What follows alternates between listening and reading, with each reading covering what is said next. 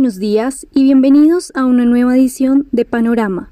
Dani, cuéntanos cómo está el panorama el día de hoy.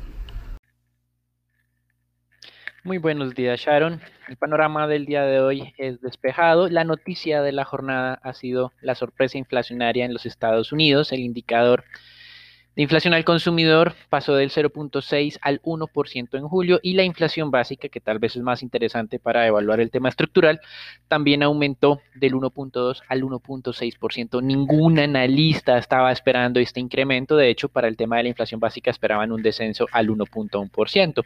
Por lo tanto, tendremos más presión para el mercado de renta fija del que ya ha tenido en las últimas tres jornadas. En acciones, al igual que el día de hoy, ayer había comenzado con valorizaciones moderadas para el Standard Poor's muy cerca al 0.5% e incluso hacia el mediodía alcanzó una cotización que estuvo a solo 14 puntos del máximo histórico. Sin embargo, las declaraciones del líder de los republicanos del Senado em, acerca del el estancamiento de las negociaciones con los demócratas para el nuevo paquete fiscal reversó esta dinámica y finalmente hizo que el índice descendiera 0.8% frente al cierre del día anterior o de la jornada anterior. Esto implica que las declaraciones del líder de los republicanos generan un descenso del 1,5% del mercado accionario. Con respecto al tema político y siguiendo esto ayer, más o menos de manera simultánea, las declaraciones del presidente, del, bueno, del director o del representante de la mayoría del Senado, eh, se tuvo las declaraciones del el candidato de los demócratas a la presidencia, el señor Biden, confirmando lo que ya varios medios desde hacía incluso dos meses mencionaban que sería su fórmula vicepresidencial más opcionada. Es la ex candidata demócrata también a la presidencia, Kamala Harris, quien es senadora del estado de California. Kamala Harris cumple varios de las características que estaban buscando para Biden en su fórmula vicepresidencial. Lo primero es una mujer, lo segundo es carismática. Lo tercero, hace parte de una minoría étnica, su padre jamaiquino y su madre de la India. Y además, pues ha tenido figuración pública como fiscal de la ciudad de San Francisco, fiscal general del estado de California y senadora del estado de California. Eh, algunos consideran que esta experiencia pública no es suficiente, pues tiene que haber gerenciado alguna municipalidad, alguna ciudad o algún, eh, o algún estado para tener un poco más de Mm, coherencia en sus ideas, que era uno de los principales eh, hechos que la atacaban durante su campaña electoral. Sin embargo, como mencionamos, eh, dentro de los nombres eh, que estaban en la baraja, Harris era una de las más opcionadas y no sorprendió para nada esta designación. Con respecto a eso que mencionamos la semana pasada, que el 15 de agosto se realizaría una reunión virtual entre los equipos negociadores de Estados Unidos y China para evaluar los avances o cumplimientos o incumplimientos más bien del acuerdo comercial fase 1, eh, pues hasta el momento no se ha logrado confirmar esa fecha como tal. Y eh, adicionalmente se ha dado a conocer que los chinos quieren incorporar dentro de estas conversaciones lo que viene ocurriendo con sus compañías WeChat y TikTok. Em, al respecto, eh, el asesor estrella de económico de la Casa Blanca, Larry Kudlow, dice que no hay ningún problema con el acuerdo fase 1, que todo va muy bien, aunque las cifras muestren lo contrario. Obviamente, como mencionábamos la semana pasada, China puede aducir elementos de fuerza mayor como la pandemia para no estar cumpliendo los volúmenes de compras, eh, sobre todo de temas agrícolas y de petróleo que se habían comprometido. En temas corporativos, eh, estuvo ayer el split de la acción de Tesla 5 a 1. Normalmente cuando se hacen unos splits, eh, las acciones continúan o mantienen unas valorizaciones en las siguientes semanas. Esto bajo el entendimiento que los splits facilitan la negociabilidad o la transabilidad de estas activos eh, al bajarle los precios y que más personas puedan eh, incorporarse dentro de esta em, acción. Lo importante es que en este momento ya hay modelos alternativos que le permitan a los inversionistas adquirir fracciones de acciones no la acción completa, sino fracciones de acciones, por lo que aparentemente de aquí en adelante el tema de los split y las valorizaciones luego de los split puede convertirse más bien en un mito urbano. Con respecto al líder del Instituto de Enfermedades Infecciosas en los Estados Unidos, el, gran, el conocido doctor Fauci, em, realizó declaraciones mostrando desconfianza de que la vacuna desarrollada en Rusia, que anunciábamos el día de ayer, cumpliera con todos eh, los parámetros eh, de seguridad para los humanos. Esta vacuna, recuerden que está siendo desarrollada en tiempo récord y para el ego del presidente de los Estados Unidos, Trump, Putin parece que le ganó el pulso, por lo menos mediáticamente, con estos anuncios. En dos semanas empezará la producción masiva de la vacuna desarrollada en Rusia. Em, frente a este tema, eh, probablemente eh, hay que también tener en cuenta, número uno, la desconfianza que generan las cifras, las mismas cifras rusas sobre eh, los contagios oficialmente identificados, que como ya eh, hemos visto en numerosos medios de información, dicen que son sustancialmente mayores, incluso identificados oficialmente, pero ocultos.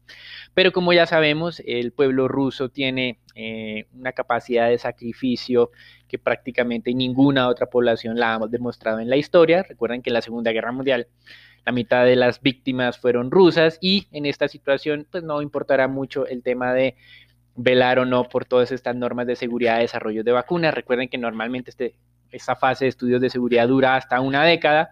En los países de Occidente pues ya se iban a brincar la regla, decían que por los avances médicos y científicos iban a demorar solamente seis meses, pero Rusia ha hecho un nuevo em, récord histórico con solo algunas semanas de pruebas de la vacuna para decir que es totalmente segura. Con respecto al mercado de divisas, los especuladores anuncian una reversión de estos debilitamientos que veníamos viendo en el dólar por algo que técnicamente se conoce un short squeeze, algo que más bien lo podemos explicar como que demasiadas personas o demasiados traders estaban con esta posición de vender dólares y se viene el momento en que va a haber una corrección, ya sea por una toma de utilidades, lo que sea, eh, que puede generar algunas ganancias del dólar en las próximas semanas. El, de, el índice de XY, que es eh, esa canasta de moneda reserva frente al dólar, lleva tres días consecutivos estable, en este momento en el 93.5 unidades. El techo de las últimas semanas ha sido 93.8, es decir, que si el dólar avanza, por encima de ese 93.8, podría ser la señal técnica de que efectivamente se está empezando a dar este short squeeze, es decir, una toma de utilidades que va a generar un fortalecimiento del dólar frente a moneda reserva. Lo mismo parece estar ocurriendo en monedas de América Latina. Ayer ya habíamos realizado la advertencia, a pesar de que ayer se veía una jornada muy buena y de que iba a haber valorizaciones, estábamos viendo que las señales técnicas eran de debilitamiento para las próximas jornadas del dólar, siempre y cuando el índice LASI bajara de los 41.5, en este momento sigue en los 42.1. En materias primas, más que el petróleo en este momento está llamando la atención el oro, se está desplomando por segunda jornada consecutiva. Nosotros consideramos que está en modo corrección luego de haber alcanzado un máximo histórico de 2.075 dólares la onza Troy hace muy pocos días. Hoy alcanzó a marcar un mínimo de 1863, esto equivale a 10% de caída frente a ese máximo que mencionábamos previamente. Los especuladores parece que están saliendo espantados por el incremento de las tasas de descuento de los tesoros en los Estados Unidos, considerado como otro activo refugio y que normalmente está muy correlacionado con el oro en momentos de estrés. Este tipo de retrocesos, aunque dolorosos, consideramos son saludables para el mercado del oro. 99% especulativo, recuerden, esto no es una inversión de carácter fundamental, sino más que todo es especulando y asumiendo que los demás tienen tanto miedo que lo que van a terminar haciendo es comprando más oro. Así que estas reversiones lo que nos hacen pensar a nosotros posibles niveles piso muy cerca de ese nivel mínimo del día de hoy, incluso hacia los 1800 para tener objetivos próximos al alza, retomar la tendencia alcista de los 2300. En petróleo la situación es un poco más tranquila. Muchas semanas llevamos ya eh, con una leve tendencia alcista. Estamos cerca de los máximos recientes. WTI 42 dólares con 20 centavos, Brent 45 dólares con 20, los mismos 3 dólares de spread del día de ayer. Los inventarios API cayeron 4 millones de barriles. Llevamos cerca de 5 de las últimas 7 semanas con desplomes de inventarios. Esto es lo que ha mantenido también los altos precios del petróleo. Para las cifras del Departamento de Energía de hoy, el mercado está anticipando una caída de 2.2 millones de barriles. Y el mercado de renta fija, que ha estado muy movido ya por tres jornadas consecutivas, pues tenemos un estancamiento de negociaciones del Congreso, pero que la Fed ha tratado de salir a mitigar un poco el impacto sobre los estados, está reduciendo la tasa de préstamo de un programa especial donde tiene 500 billones de dólares y solamente un estado se ha acercado a pedir recursos, porque decían que era una tasa muy cara de endeudamiento. Y hoy a la una de la tarde eh, se estará realizando la emisión por parte del Tesoro de Estados Unidos de 38 billones de dólares de tesoros a 10 años. Recuerden que este plazo lo conocen como notes, notas, pero es un bono simplemente. Y lo que llama la atención es que son 6 billones más que en la emisión anterior y por eso había tensión en el mercado que este exceso de oferta no iba a ser fácilmente absorbido por los inversionistas y por eso había presión alcista en tasas de descuento. Esta mañana amanecíamos con tasas cercanas al punto 68%, eso se ha reforzado obviamente con esa sorpresa inflacionaria. Son 17 puntos básicos más que los mínimos de la semana pasada donde nosotros criticábamos abiertamente esas recomendaciones de empinamiento de curva de rendimientos. Creemos que estos rebotes son normales Recuerden que esas recomendaciones de empinamiento tienen como objetivos muy cercanos al 1,20, 1% para las tasas a 10 años. Creemos que la Fed va a, reaccionar antes de que esto llegue a materializarse y por esta vía, pues... Eh, los incrementos de tasas de descuento por el momento serían contenidos hasta que tengamos solucionados todos estos temas electorales del mes de noviembre. Nos faltó por mencionar que Trump ya había realizado eh, varios adjetivos sobre la candidata o sobre la alternativa vicepresidencial de Biden, la calificó como eh, una mujer mala y desagradable. Y para finalizar, en datos económicos de la jornada, pues Reino Unido confirmó lo que el mercado ya venía anticipando, entró en recesión efectivamente en el segundo trimestre de este año, desplome del PIB del 21.7% en el segundo trimestre, el mercado tenía una expectativa muy parecida, 22.3%, recuerden que debido a este tema de la pandemia, ya que los modelos de pronóstico no sirven, bajo estas situaciones porque no tenemos historia de pandemias en, modelos de pronóstico, pues digamos que estuvo muy alineado frente a, ese, a esas cifras de especulativas de lo que iba a salir. La producción industrial también en Reino Unido nos mostró ya en junio, en junio de este año, el sexto mes del año, un cambio en su comportamiento. En mayo se había contraído eh, cerca de un 20%. En junio la contracción se moderó al 12.5%, muy parecido a lo que le ocurrió a la zona euro como un todo en su tema industrial. En mayo la producción se contraía mayo a mayo 21%, y en junio, junio a junio, fue 12%. Las ventas minoristas en Brasil han dado la primera sorpresa positiva para este país desde que comenzó la pandemia. En junio crecieron 0.5%, el mercado esperaba otra, una nueva caída de comparación anual, y esto ha superado obviamente eso que mencionaban los analistas. Es la primera vez que tenemos expansión entonces en las ventas minoristas en Brasil desde que comenzó la pandemia. Lo dejamos con Raúl, Daniela, Sharon y Nicolás para la información del mercado colombiano. Gracias, Dani. Bueno, para empezar el panorama local, el Consejo Nacional Electoral determinó abrir una indagación preliminar a la campaña de 2018 del presidente Duque. esta indagación busca determinar si hubo una vulneración de las normas electorales sobre financiación en la empresa electoral que llevó a la presidencia al mandatario. En este sentido, lo que el Consejo Electoral busca determinar es si una violación de ley al recibir aportes de extranjeros, algo que las normas prohíben. En segundo lugar, el Banco de la República dio a conocer ayer la cifra de deuda externa del país para el mes de mayo. Esta se ubicó en 145 mil millones de dólares, siendo esta la cifra más alta de la historia, superior en cerca de un 8% a lo registrado en mayo del 2019 y aumentando 0.82% frente a lo que se tenía al mes de abril. Como porcentaje del PIB, la deuda externa del país se ubica en el 49.1%, siendo el nivel más alto registrado hasta el momento, estando por encima de lo 41.6% que se tenía para mayo del 2019 y superior al 48.1% 7% del mes inmediatamente anterior. En cuanto a la composición de la deuda, vemos un mayor crecimiento de la deuda privada en cerca de un 9%. El ministro de Vivienda dio a conocer que como medida para estimular la compra de casa nueva en Colombia, distinta a viviendas de interés social, a partir de septiembre ya quedarían a disposición las coberturas para este tipo de inmuebles que fueron anunciadas por el presidente Duque eh, hace unos, unos días. Y referente a la reactivación del transporte aéreo en el país, el gobierno anunció que el primero de septiembre será el primer vuelo piloto desde Bogotá. Este sería dirigido a una ciudad de baja afectación en la costa caribe que podría ser Barranquilla o Cartagena, lo cual le daría también un impulso a estas ciudades para reanudar esta actividad turística, obviamente siguiendo todos los protocolos que implica. Asimismo, ya también se conoce que ya el Ministerio de Interior y el Ministerio de Salud aprobaron eh, vuelos comerciales entre las ciudades de Medellín y destinos a Bucaramanga, Cúcuta, Manizales, Pereira, Armenia y San Andrés.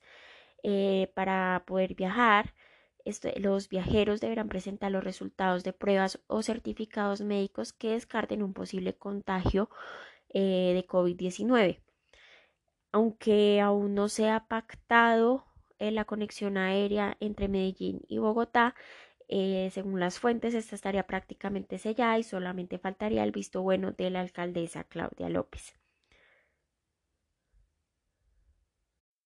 Por otra parte, ayer fue erradicado en el Congreso un proyecto de ley que busca prohibir la aplicación de la técnica de fracking en Colombia. Esta iniciativa, liderada por varias organizaciones agrupadas en la Alianza Libre de Fracking, que cuenta con el respaldo de 41 congresistas.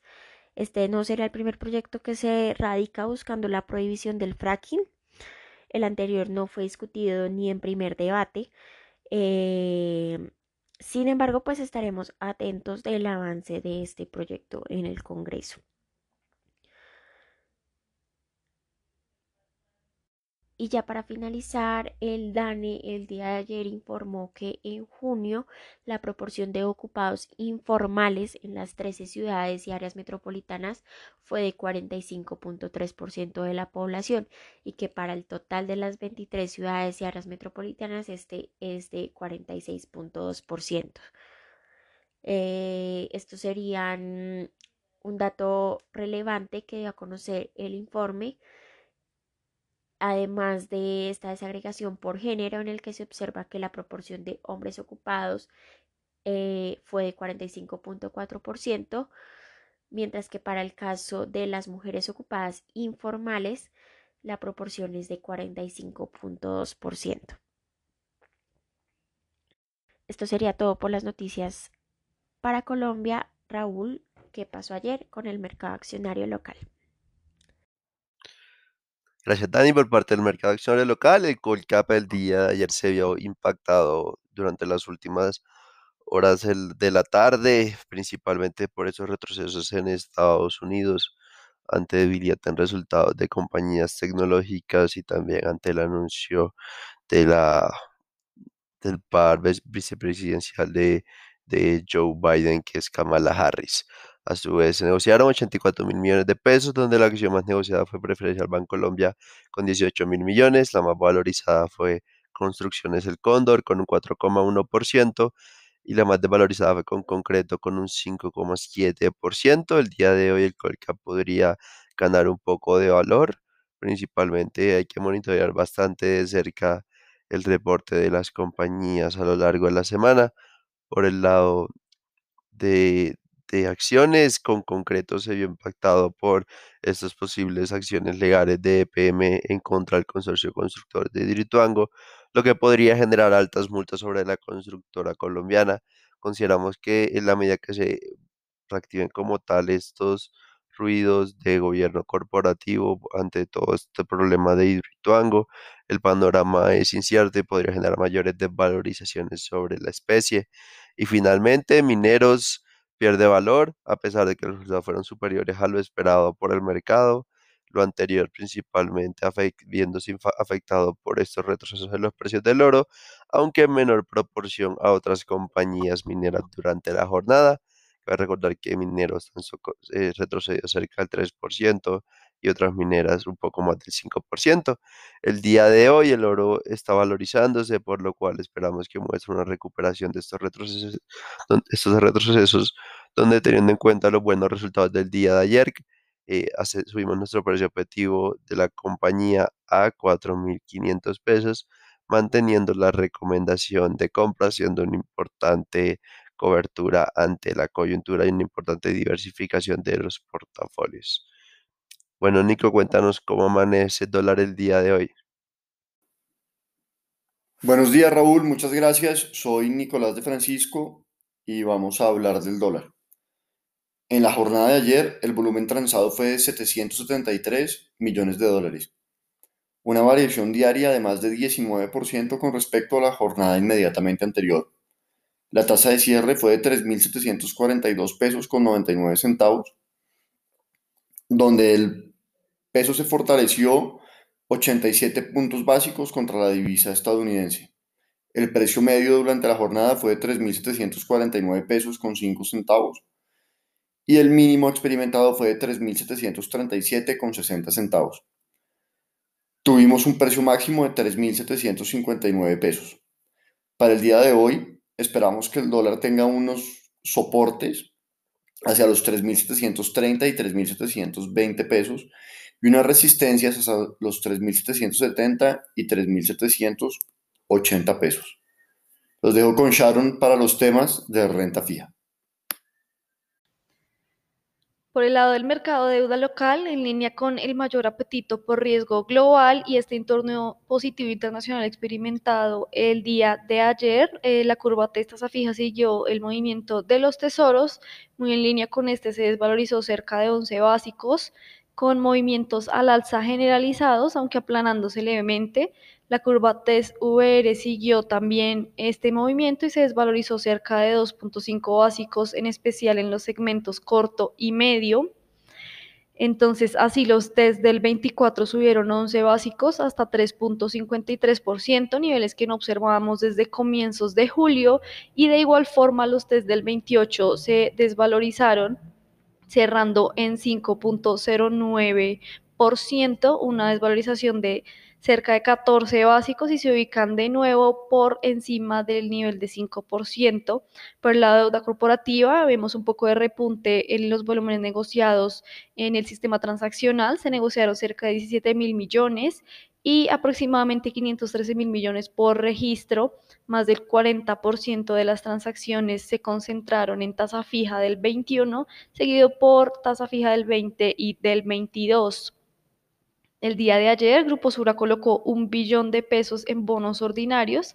La emisión tuvo una sobredemanda de 2.23 veces y los IBR a tres años cortaron en 1.49%, mientras que los IPCs en sus referencias a siete años cortaron en 2.54, en 12 años en 3.39 y en 20 años en 3.78%, muy en línea con eh, los niveles de valoración que hemos experimentado en las últimas jornadas en estas eh, respectivas referencias.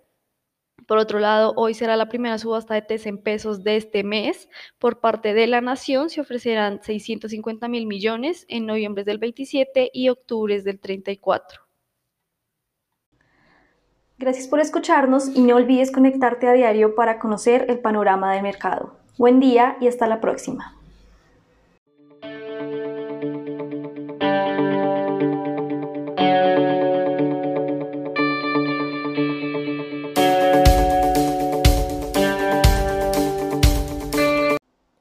Contenido de la presente comunicación o mensaje no constituye una recomendación profesional para realizar inversiones en los términos del artículo 240.11.2 del decreto 2555-2010 o las normas que lo modifiquen, sustituyan o complementan.